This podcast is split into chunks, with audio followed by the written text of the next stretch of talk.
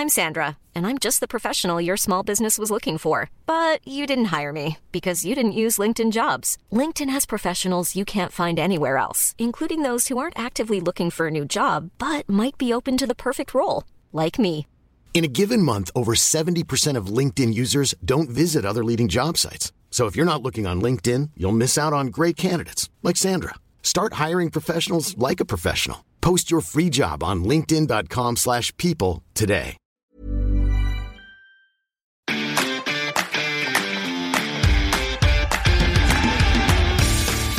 Geispod, der FC-Podcast des Geisblog Köln.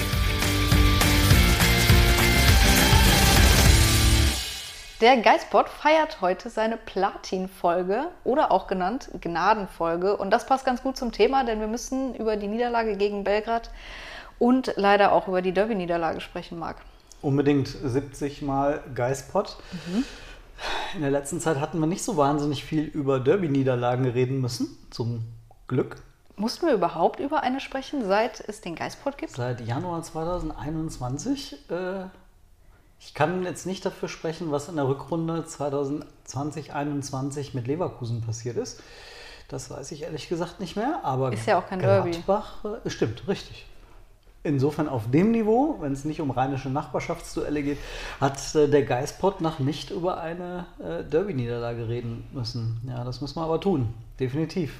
Ja, vielleicht hier eine kurze Anekdote aus dem Geistblock-Redaktionsalltag. Jeden Montag, der hier auch der Podcast-Montag ist, sitzt Marc auf seinem Stuhl und guckt mich an und fragt, Sonja, worüber reden wir denn heute im Podcast? Ja, und jedes Mal sagt sie mir, die Frage nervt mich. Worüber sollen wir denn schon reden? über die Spiele. Ja, aber danke. vielleicht ja auch über irgendwelche Herzensprojekte von dir, während du diese Spiele geguckt hast und gesagt hast, darüber, über diese Szene muss ich unbedingt mit dir reden, Marc. Fangen, Fangen wir wir- chronologisch an. Fangen wir chronologisch an. Belgrad. Belgrad, ja. Sieben Änderungen in der Startelf. Das war das große Thema, das diese 0 zu 1 Niederlage, glaube ich, am Ende überschrieben hat. Ja, sieben Änderungen, die so ein bisschen dafür gesorgt haben, auf jeden Fall bei Steffen Baumgart, ähm, dass er sich im Nachhinein äh, Gedanken gemacht hat über die äh, Kritik, die seiner Mannschaft zuteil wird. Ob er hat das offen gelassen in den Medien, in den sozialen Netzwerken oder auch vielleicht in der persönlichen Ansprache. Das hat er offen gelassen, aber man kann sagen, dass Steffen Baumgart danach äh, not amused war, dass man äh, diese 0-1-Niederlage auf die sieben Wechsel zurückgeführt hat oder zumindest versucht hat, darauf zurückzuführen. Was ist denn deine Meinung dazu? Hat, äh, haben die sieben Wechsel den Ausschlag für die Niederlage gegeben oder nicht? Ach, ich habe mir die Schelle schon in der Pressekonferenz abgeholt, weil ich die Frage gestellt habe. Ähm, insofern ähm, gebe ich die Frage gerne nochmal an dich weiter. Was ist Also- dein Eindruck? Ich rede ja dann hier jetzt als Privatperson und für mich waren das zu viele Wechsel. Ich finde, man kann rotieren, das ist okay. Aber die komplette, ich nenne es mal Leistungsträgerachse mit Hübers, Hector, Skiri, Jubicic war auch draußen, rauszulassen, das fand ich war zu viel. Du kannst ja auch Jonas Hector mal eine Spielpause gönnen, aber dann lass vielleicht Timo Hübers in der Abwehr ran oder Elias Skiri im Mittelfeld. Ich hatte das Gefühl, es war so ein bisschen ein Déjà-vu HSV DFB-Pokal.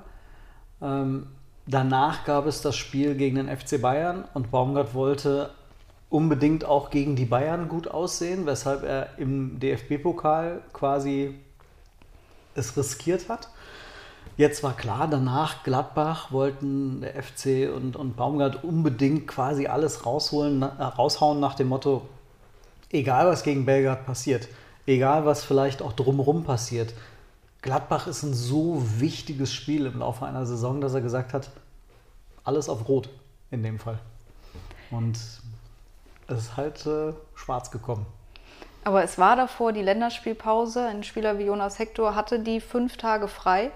Kann man ihm dann nicht zutrauen, drei Spiele innerhalb von einer Woche zu absolvieren? Doch, ich glaube schon. Ich frage mich nur, inwiefern Baumgart da schon, obwohl es quasi nach dieser Länderspielpause war, schon einkalkuliert hat, dass es danach ja keine Ruhepausen gibt. Also, dass quasi wirklich alles Schlag auf Schlag kommt. Und für mich, mein persönliches Gefühl ist, wenn ich auf diese nächsten Wochen gucke, gucke ich vor allem auf drei Spiele. Freiburg, Leverkusen, Hertha innerhalb von sechs Tagen, ganz am Ende dieser Zeit. Und da habe ich richtig Sorge, dass der FC komplett auf der letzten Rille läuft und abgeschossen wird, weil die gar nichts mehr im, im Köcher haben. Und äh, in Freiburg, weißt du selbst, muss man nicht drüber Weiß reden. ich selbst, ja. Dann Leverkusen kann, ja, ist ein rheinisches Nachbarschaftsduell, aber dann werden sie vielleicht nochmal motiviert sein, nochmal alles versuchen. Kannst du aber nicht damit rechnen, dass es immer funktioniert. Und dann musst du noch in dieses Drecksstadion nach Berlin. Also das ist wirklich, das ist eine Höllenwoche für den FC. Und ich weiß nicht, ob Baumgart jetzt schon mit den Kräften versucht, Haus zu halten für die gesamte Periode. Aber auch das nur Spekulation. Ja, um das jetzt vielleicht schon mal vorzugreifen, worüber wir gleich noch sprechen können, mit Dejan Jubicic ist jetzt noch ein Verletzter hinzugekommen. Also der Kader wird auch immer dünner irgendwie. Florian Keinsfeld gegen Augsburg aus Gelb-Rot. Da ist gar nicht mehr so viel da. Nee, und ich glaube, das ist das, was sie sich auch im Sommer ein bisschen schön geredet haben. Wir haben ja immer gesagt, dass der Kader für Europa, für diese Doppelbelastung dünn besetzt ist, an einigen Stellen einfach darauf aufgebaut ist, dass ein Hector nicht ausfällt, dass ein Skiri nicht ausfällt. Jubicic musste man aufgrund seiner Leistungsentwicklung in den letzten Wochen einfach auch dazu zählen. Und ja, du hast gerade keinen Thielmann, du hast gerade keinen Uth, jetzt hast du keinen Jubicic, dafür kommt Uth zurück, aber du wirst ja nicht stärker. Uth ersetzt einfach in Anführungsstrichen nur äh, Jubicic. Boah, jetzt fehlt keins noch gegen Augsburg gesperrt. Ja, aber Ja. um auf Belgrad zurückzukommen, ich fand den HSV-Vergleich gerade eigentlich sehr treffend. Da habe ich mir noch gar keine Gedanken drüber gemacht. Der FC hätte das Spiel ja trotzdem gewinnen können. Er hätte ja auch den frühen Rückstand, den wieder einmal frühen Rückstand noch zur Pause drehen können. Das ist ja dieses, du, du kannst ja noch nicht mal sagen, die haben gegen den HSV schlecht gespielt oder die haben gegen Belgrad schlecht gespielt. Also ich erinnere mich an die zwei Großchancen von Anderson gegen den HSV. Wenn er eine der beiden Dinger macht, okay. Dann re- erinnere ich mich an eine unfassbare Großchance von Florian Dietz gegen Belgrad. Und ich frage mich, jetzt fällt, fällt mir die Frage fast schon nicht mehr ein, wie macht er denn diesen Ball nicht? Das Ja. macht mich sprachlos. Freier kannst du nicht zum Kopfball kommen im 5-Meter-Raum. Ich meine, vielleicht war er genauso überrascht wie ich von der Flanke von Christian Petersen. Aber Nein, also. Überraschter wäre ich gewesen, dass einfach kein Gegenspieler bei ihm war. Also der am Fünfer, weiß nicht, halb rechts vorm Tor, der hat alle Zeit der Welt, ist null im Zweikampf und dann köpft er zum Torwart zurück. Ja, Da- Also das ist, will ich das, nee. ja nee. Nee. Dann willst du über was anderes reden. Man, Adamian hatte Pech mit seinem Kopfball an die Latte. Ne? Der, der ist auch super frei, der ist ein bisschen weiter weg vom Tor. Den musste er schon versuchen, so zu platzieren, dass der Torhüter nicht drankommt. Das heißt, er ist da auf Risiko gegangen und hat halt leider die paar Zentimeter drüber gesetzt. Ne? Aber er hat versucht, ihn zu platzieren. Ich weiß wirklich nicht, ich glaube, Dietz war einfach völlig überrascht und wusste über, hat einfach viel zu viel nachgedacht. Ja, das kann gut sein. Aber wenn ich jetzt so an das Spiel zurückdenke, war diese Großchance gefühlt die letzte bis zum Ende des Spiels auf Seiten des FC, oder? War sowas richtig, wo man sagt, okay, der muss rein, gab es in der zweiten Halbzeit, meine ich nicht. Nee, ich glaube auch nicht. Ähm, da war dann, glaube ich, wieder sehr viel von diesem, sehr viel Ballbesitz, sehr viel Druck, sehr viel, sehr viel Zug Richtung Strafraum, aber innerhalb vom Strafraum nichts. Und diesmal haben die Wechsel dann irgendwie nicht gefruchtet. Irgendwie, ich fand eher im Gegenteil. Belgrad kam dann gerade in dieser Phase nochmal zu mehreren guten Chancen, die Marvin Schwäbe ja einmal mehr sensationell pariert hat. Im Grunde kann man genauso das sagen, von wegen, du hast, äh, du sagst, du hast die Chance noch und danach die richtig guten Chancen hatte Belgrad. Ja, es ist halt schade. Ich meine, Baumgart sagt ja zu Recht, das ist eine, das ist eine international erfahrene Mannschaft. Keine Frage. Aber eigentlich darfst du das Spiel nicht verlieren. Und damit müssen wir eigentlich ja gar nicht über die Rotation reden. Denn Ja. eigentlich, der FC hätte auch mit dieser Aufstellung dieses Spiel locker gewinnen können. Auf jeden Fall, ja. Und damit haben sie jetzt aber die gute Ausgangslage, die sie vorher hatten, Tabellenführer verspielt. Plötzlich stehst du nur noch auf Rang 3 und du musst zittern, ob du es in die K.O.-Runde schaffst oder nicht. Ich finde es in jeder Hinsicht halt diese Woche deswegen so bitter, weil du auf der einen Seite diese Ausgangslage gegen Belgrad verspielt hast und du hast rotiert und es hätte funktionieren können. Und dann war eigentlich, naja gut, okay, dann muss es halt gegen Gladbach aufgehen. Und dann erlebst du diesen Tag in Gladbach. Und dann gehst du aus dieser Woche raus und denkst dir, okay, das war mal richtig großer Scheiß. Ja, Timo Hübers hat gestern nach dem Spiel gesagt, er wurde genau das gefragt, ja, hätten wir dieses Zusatzspiel, als dass wir es sehen, das wir uns erarbeitet haben, jetzt nicht gehabt mit der 0 zu 1 Niederlage gegen Belgrad, hätten wir in der Woche davor 13 2 gegen Dortmund gewonnen, was ja faktisch stimmt. Und dann wäre das heute einfach nur eine saubere Derby-Niederlage und so spricht man jetzt von einer schlechten Woche. Ja, das ist halt auf der einen Seite das Gute, dass der FC es jetzt in Belgrad nächste, oder nicht nächste Woche, in drei Tagen wieder rausholen kann. Können dann in Belgrad plötzlich wieder äh, gewinnen und dann stehen sie in der Tabelle wieder gut da, sind mindestens Zweiter, und haben wirklich dann alles in der Hand wieder, äh, was Europa angeht und haben die Derby-Liga-Niederlage äh, hinter sich gelassen. Aber auch da wieder wird Baumgart wieder in Belgrad rotieren. Geht das potenziell, was heißt wieder schief, ne? aber wenn du rotierst, nimmst du das Risiko zumindest, dass es schief gehen kann, eher als wenn du die Stammkräfte bringst. Oh. Es gibt doch gar keine Stammkräfte, Marc. Das ist ja die allergrößte Lüge, also ohne Steffen Baumgart Lügen äh, irgendwie vorwerfen zu wollen, aber das ist ja nun mal der allergrößte Quatsch. Aber ja, wir, wir sehen das so. Steffen Baumgart muss es als Trainer so sehen, dass er sagt, ist nicht so. Aber hast du das Gefühl, dass der FC wirklich mit aller Macht in diese K.O.-Phase kommen will? Nein. Ich nämlich auch nicht und das finde ich so schade. Es wird immer von diesen Zusatzspielen, diesen Extraspielen gesprochen, die sie sich in der letzten Saison erarbeitet haben. Aber diese Zusatzspiele sind immer noch in einem europäischen Wettbewerb. Und den erlebst du in Köln nicht so oft. Und die Fans lieben diesen Wettbewerb, auch wenn es in Anführungszeichen nur die Conference League ist. Und dann habe ich so ein bisschen das Gefühl, fehlt da die Wertschätzung für den Wettbewerb. Ja, die Bundesliga ist das Wichtigste. Die müssen um jeden Preis die Klasse halten. Aber ich lehne mich da mal sehr weit aus dem Fenster. Das werden die tun. Aber für dich als Fan ist es doch wahrscheinlich so, du würdest ins Stadion gehen und dir wünschen, es ist Europa macht alles möglich, um hier so weit wie möglich zu kommen, oder? Total. Und ich will den Spielern nicht absprechen, die am Donnerstag von Beginn an auf dem Platz gestanden haben, dass sie das nicht getan hätten. Das haben sie natürlich getan, aber vielleicht erwarte ich dann auch, die besten Spieler zu sehen. Und dazu gehört Jonas Hector und dazu gehört Elis Giri.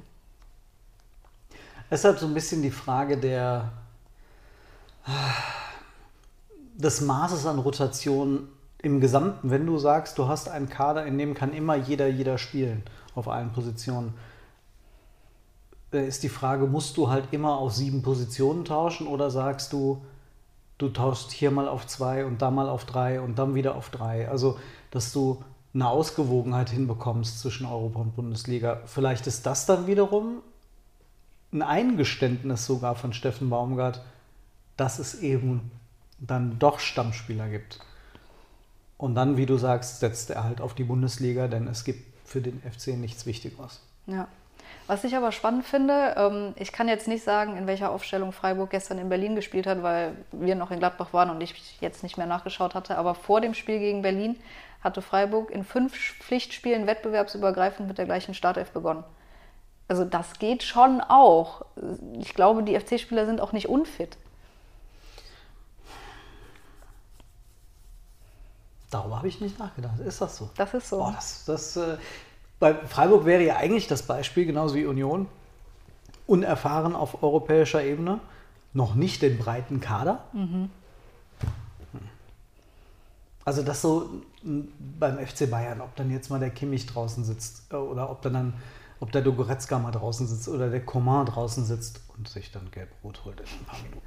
Ähm, also das ist ja, das spielt ja bei so einem Kader keine Rolle. Ne? Also muss man wirklich sagen, ist Sané, Nabri, Coman, okay, ah, zwei von den drei spielen halt und sind Weltklasse. Aber äh, ach Mani habe ich auch noch vergessen. Ähm, beim FC Köln, ich wollte jetzt FC Bayern sagen, beim ersten FC Köln ist es dann vielleicht doch halt ein Unterschied, ob Keins spielt, Meiner spielt, Thielmann ist jetzt gerade angeschlagen, Jubicic Schindler, da gibt es ja dann doch entsprechend Unterschiede, muss man einfach so sagen. Ja, aber die Verantwortlichen haben es auch gesagt, der FC hat Parameter, in denen er misst unter der Woche im Training, wie fit ist der Spieler und daraufhin auch die Entscheidung trifft. Also, was wissen wir schon? Das wissen wir schon. Genau, aber es ist natürlich klar, dass ein Spieler, der am Wochenende auf der Bank gesessen hat, am Donnerstag fitter ist. Natürlich, ja. Macht, das macht ja schon dann Sinn. Es ist gut, dass es messen ist. Hätten, wahrscheinlich hätten wir den das aber auch so sagen können. Wobei, nein, nein, können wir natürlich nicht, weil wir sind nicht die Experten. Ach, manchmal ist es frustrierend. Ja, Und das ist ja, ich kann den Baumgart ja verstehen, dass er sagt, äh, ich bin der Erste, aber eigentlich auch der Einzige, der die Spieler kritisieren darf. Auf der anderen Seite, nee, dafür sind dann aber auch andere auch noch in diesem Job unterwegs, beziehungsweise nicht in dem Job Cheftrainer, sondern rund um den Fußball und äh, davon lebt ja auch ein Steffen Baumgart. definitiv. Aber gut, kommen wir zum noch unangenehmeren Teil dieser Folge. Den wolltest du alleine machen, gehe ich raus, ne? Oder? Dann Ja, ist, diese, ist dieser Podcast hier aber in 30 Sekunden vorbei. Ja, komm, lass uns über Derby-Niederlage. Ja, Okay. sehr gerne. Toller Tag. Toller Tag, ähm, ging gar nicht so schlecht los. Nee, ich habe mich zweimal verfahren auf dem Weg nach Gladbach. Wie wir dann aber erfahren haben, war das genau der richtige Weg, über Erkelenz zu Über fahren. Erkelenz Ja, zu fahren war super. genau richtig. Ähm, also nicht diesen Autobahnstau mitgenommen. Wir sind einfach dreimal falsch gefahren, äh, zweimal falsch gefahren und dann. Ja, dann kamen wir ein bisschen später als geplant an. Ähm, wurden dann einmal innerhalb des Stadions komisch umgeleitet, sodass wir außer Atem im Pressezentrum ankamen. Ja, und dann haben wir eigentlich zumindest die Aufstellung gesehen, die wir erwartet hatten. ne? Ja, muss man an der Stelle sagen. Ähm, Thema übrigens äh, Stammspieler und Rotation und wichtig Ausgleich. Deine André Duda-Erkenntnis fand ich ganz spannend. André Duda ist der Feldspieler, der in den letzten Spielen, also die längste Serie an Startelf-Einsätzen in Folge hat. Da stand die letzten sechs Spiele alle in der Startelf. Kein anderer Feldspieler hat mehr. Das ist beispielsweise wirklich dann etwas, was mich überrascht. Also, auch wenn die Position jetzt durch die Ausfälle von Marco Uth und Olesen ähm, nicht 100% besetzt ist, es gibt ja immer noch die Möglichkeit, dass er mit Jubicic taut, ta äh, tauscht Ja. oder dass er mal Adamian bringt, ähm, der zurückgezogen spielt. Auf der anderen Seite hat André Duda fast, jetzt abgesehen vom Belgrad-Spiel am Donnerstag, in keinem Spiel mehr gespielt als 60 Minuten. Also der geht zumindest nicht immer über die volle Distanz und ist entsprechend etwas ausgeruht als jemand, der da 90 Minuten gespielt hat. Leistungsbedingt. Was? Womit wir schon beim Spiel wären, allerdings beim 3 zu 1. Darüber reden wir aber später. Ja, ich fand, der FC ist ganz gut ins Spiel gestartet eigentlich. Ich hatte das Gefühl, Gladbach zieht sich relativ weit zurück und wartet so ein bisschen auf Fehler vom FC. Aber ähm, ja, dann gab es den einen Standard. Gab es denn einen Standard? Ich glaube, ich hatte das Gefühl, Jubicic und Duda haben sich beide irgendwie beim Einlaufen der Gladbacher falsch orientiert, sodass Friedrich hinten frei war. Es war vielleicht auch einfach gut gemacht von den Gladbachern. Also Gladbach ist die standardstärkste Mannschaft der Bundesliga aktuell. Oh, Ja, ich glaube, ich, jetzt hat sich das wahrscheinlich ein bisschen verschoben, 59% Quote bei Standards. bäh. das ist schon mal nicht schlecht. Oder 59% aller Tore per Standard. Ich habe die Zahl 59 im Kopf, aber ich kriege sie nicht mehr definiert. Also auf jeden Fall, es war eine gut getretene Ecke, es war ein guter Kopfball. Es hätte, alles ist zu verteidigen, aber kann man einfach auch mal sagen, gut gemacht. Ja, Und ansonsten aber nicht so, dass sich das abgezeichnet hätte. nee. Und der FC hat ja dann auch prompt reagiert. Also, wann war der Elfmeter? Zwei Minuten später? Drei Minuten? Tja, ich hatte irgendwie so das Gefühl, kurz vor der Halbzeit, kurz vor dem ähm, Elfmeter dann für Gladbach, wenn man so auf den Platz geguckt hat, wir haben ja lange darüber geredet in den letzten Jahren, kann der FC wieder auf Gladbach aufholen? Ich hatte das Gefühl, fußballerisch, ich hatte das Gefühl, taktisch, kämpferisch, absolut auf Augenhöhe. Ein Duell, bei dem du sagtest, das geht heute so oder so aus, völlig unvorhersehbar. Mal hat der eine gute Szene, mal der andere. Aber nicht dieses über Jahre hinweg, dass ich dachte, wie will der FC gegen Gladbach denn überhaupt gewinnen? Die sind so weit weg und das, das funktioniert überhaupt nicht. Also dieser Mythos ist weg, dass der FC gegen Gladbach eigentlich nur verlieren kann. Ja. Das fand ich zumindest beeindruckend. Und man muss ja auch sagen, der FC hätte auch ab der 38. Minute in Überzahl spielen können und nicht wieder in sieben Minuten später in Unterzahl. Dann wäre das Spiel vielleicht ganz anders ausgegangen. Du hast dir die Szene nochmal angeguckt. Ähm, Benzibaini gegen Jubicic. Ja, ich muss sagen, für mich ist es eigentlich keine zwingende rote Karte, so wie, ich glaube, Steffen Baumgart, für den war das schon eine klare rote Karte, so wie er hinterher gesprochen hat. Aber Benzebaini rutscht richtig unglücklich mit dem Standbein weg, fällt dann natürlich mit den Füßen voran in Jubicic rein, springt ja aber noch so ein bisschen hoch und versucht seine Füße wieder unter sich zu ziehen. Deswegen finde ich Gelb in der Bewertung in Ordnung. War vielleicht beim Baumgart ein bisschen Frust auch dabei, dass er weiß, Jubicic ist wahrscheinlich jetzt einfach dieses Jahr raus. Oder ist raus, hat der FC raus, bestätigt. Genau. Ja. Insofern ist einfach bitter, dass vielleicht neben keins der aktuell beste Feldspieler ähm, jetzt ausfällt. Ja, und ich fand dann nicht nur, dass das Foul von Keins im Strafraum natürlich zum Gegentor geführt hat, aber mit der Auswechslung von Jubicic fand ich den FC extrem unsortiert in der Phase. Da gab es diesen diese zwei, drei Minuten vor dem Elfmeter, wo der FC praktisch überhaupt nicht aus dem Strafraum rausgekommen ist, geschweige denn aus der eigenen Hälfte.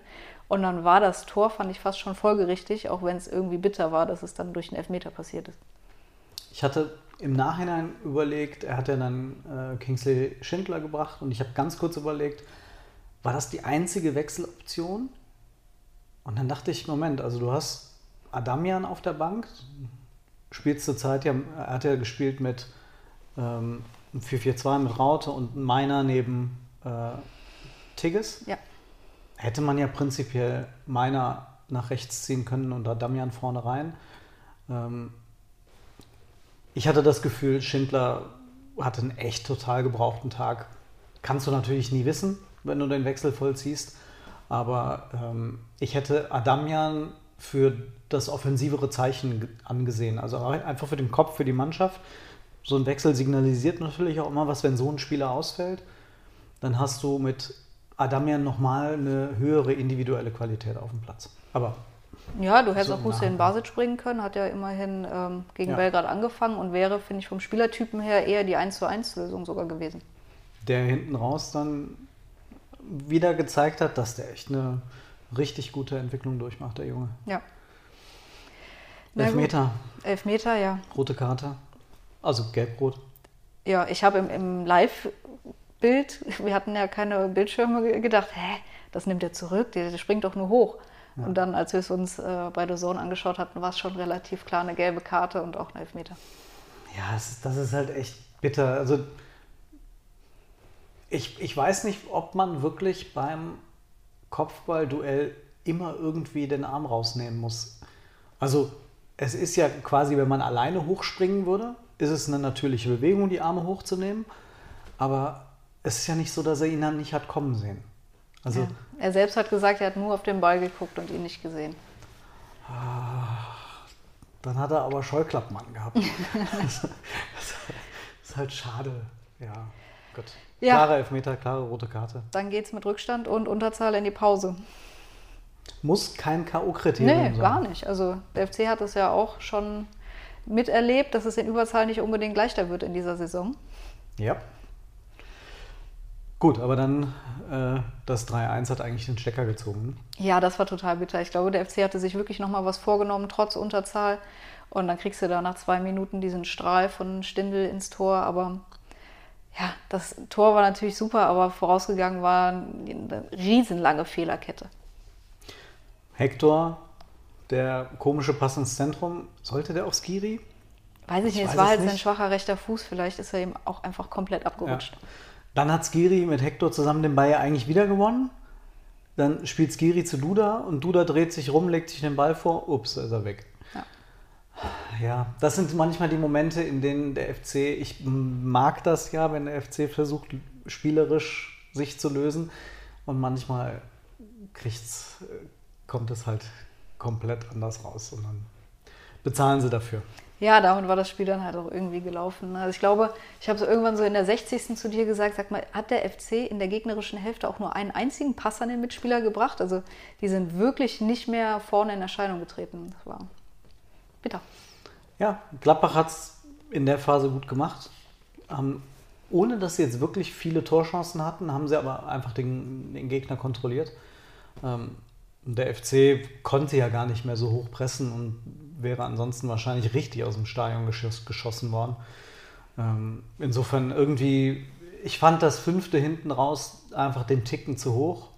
Das fand ich dann einfach ärgerlich, äh, abgesehen davon, dass Thuram äh, mit seiner komischen Jubelaktion da, gut, das ist dann aber wahrscheinlich einfach, wenn man dreimal verloren hat, dann äh, muss man dem Gegner irgendwie die Nase Ja. lang machen. Gut, so ist das halt, aber ähm, das, halt- ich fand das Tor ein bisschen zu hoch, weil hinten raus haben sie es nochmal gut gemacht, war ein bisschen mutiger. Ja, genau, da haben sie ja dann doch nochmal angefangen hoch zu pressen. Die standen ja Genau. dann mit sechs Mann, glaube ich, in der gegnerischen Hälfte und dann hat äh, Gladbach halt natürlich auch gut durchgekontert bis zum Schluss. Ja, aber grundsätzlich, was mir aufgefallen ist, ich glaube, der FC hatte den schwächsten Pressing-Wert unter Steffen Baumgart, weil insgesamt steht da eine 17,4, also 17,4 Aktionen von Gladbach, ehe Köln angegriffen hat. Und das war in der zweiten Halbzeit bei 21,1. Also so einen hohen Wert habe ich noch nie gesehen beim FC, aber das ist natürlich der Unterzahl geschuldet gewesen. Aber selbst erster Durchgang fast 14, nämlich 13,9. Also in der Regel ist der FC schon unter 10. Die 13,9 Ja. wundern mich. Weil die rote Karte war ja, weiß nicht, 45. 45. Ja. Ja. also du hast praktisch die gesamte erste Halbzeit noch Gleichzahl gespielt und da finde ich 13,9 echt überraschend hohen Wert. Vielleicht waren sie dann noch einen Ticken vorsichtiger, weil sie nicht ganz wussten, mit welchem Feuer Gladbach da rauskommt. ja. Also die hatten sich ja sichtbar was vorgenommen. Am Ende ist der FC trotz Unterzahl mehr gelaufen als Gladbach und hatte mehr Sprints. Die waren ja fit. Die waren ja, Ja, ausgeruht nach der Rotation am Donnerstag. Das stimmt. Aber sehr, sehr schwache Zweikampfquote und das auch schon in der ersten Halbzeit. Da habe ich irgendwann um, um eine halbe Stunde rum mal reingeguckt, da war der Wert bei unter 30 Prozent. Das war dann schon nicht so gut. Ja, das äh, eigentlich gerade da ist der FC ja auch noch stark. Also nicht nur die Laufleistung ist das, was stimmt, sondern dann ja eben auch die Zweikampfwerte. Ich fand das, was Farke danach gesagt hat, äh, dieses der FC ist nicht nur stark im Pressing, sondern auch ist selbst, wenn er hinten rausspielt, unpressbar. Er hat unpressbar gesagt, fand ich einen schönen Begriff. Ähm, und das ist man aber auch dann, wenn man in der Lage ist, einen Ball zu behaupten, wenn man in der Lage ist, die Zweikämpfe dann im Mittelfeld zu gewinnen. Und ähm, das hat dann vielleicht ähm, gefehlt. Letztes Jahr übrigens erinnere ich mich noch daran, das hat Farke offensichtlich umgedreht. Gladbach war in der letzten, im letzten Jahr auch eine der pressingstärksten Mannschaften, aber der pressing-ineffektivsten Mannschaften. Oh. Die haben extrem hoch angelaufen und haben re reihenweise die, die Dinger an sich vorbeigespielt bekommen, weil sie einfach die Bälle dann nicht gewonnen haben. Und ähm, das hat Farke jetzt ähm, sichtlich, wie man beim 3 zu 1 gesehen hat, ähm, Ja. verändert. Na gut. Schade. 2, 5. 2-5. Tut weh. Ja, Aber ich finde, die Jubicic-Verletzung tut mehr weh. Das ist wirklich. Das wird wochenlang, also nicht nur ihm, sondern auch dem FC richtig wehtun. Ja. Und da bin ich mir noch nicht so ganz sicher, was das für die nächsten Wochen bedeutet. Aber ich fürchte ehrlich gesagt nicht so wahnsinnig viel Gutes. Da muss Uth muss jetzt sofort funktionieren und Thielmann muss wiederkommen. Der fehlt halt auch als echte Alternative. Ja. Ähm, das merkt man einfach. Also der ist, der ist ja auch so wichtig mit seiner Energie, mit seiner Schnelligkeit und hatte sich irgendwie, hatte ich das Gefühl, ganz gut reingefunden in die Saison. Naja, hoffentlich kommt er bald wieder. Jetzt geht's für dich nach Belgrad. Du fliegst schon morgen. Schon morgen? Ja. Genau. Für mich geht's in den Urlaub. Schon übermorgen. Schon übermorgen, ja. Und dann lässt du mich alleine. Ja, Aber ich habe eine gute Nachricht für dich, Marc. Du machst ja auch das Augsburg-Spiel dann alleine. das ist korrekt. Und beim letzten Spiel gegen den FC Augsburg war ich auch im Urlaub. Ah, und da hat der erste FC Köln in Augsburg gewonnen, oder? Eigentlich ist es immer gut, wenn ich im Urlaub bin. Weil der FC dann eigentlich immer alle Spiele gewinnt. Ja, vielleicht hätte ich schon vor dem Derby fahren sollen. Na gut, das, wir werden das rausfinden, wenn ähm, du dann wiederkommst äh, zum Mainz-Spiel Ja, und wir dann nach dem Mainz-Spiel wieder den nächsten Podcast zusammen machen. genau. In der Woche ist ja auch gar kein äh, Conference League-Spiel. Nee, genau. Prima. Dann äh, sitzt hier nächste Woche vielleicht jemand anderes. Ja, definitiv. Das ist organisiert. Äh, Namen verrate ich nicht. Großgeheimnis. Äh, da werde ich mit jemandem anderen über dann Belgrad und Augsburg diskutieren. Mhm. Und äh, dich sehe ich dann ja, nach Mainz wieder. Ja. Ja. In Mainz bin ich dann auch noch alleine vor Ort, aber du bist ja zumindest wieder zugeschaltet. Da bin ich zugeschaltet. Also ein Traum. Super. Ja, ich liebe das, wenn ich einen Podcast beenden muss mit Mach's gut, schönen Urlaub. Ich finde das gut. Ihr bestimmt auch nicht, ne? Oder? Toll. So.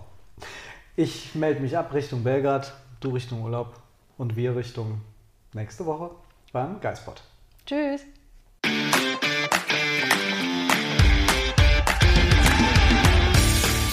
Geispod, der FC-Podcast des Geistblog Köln.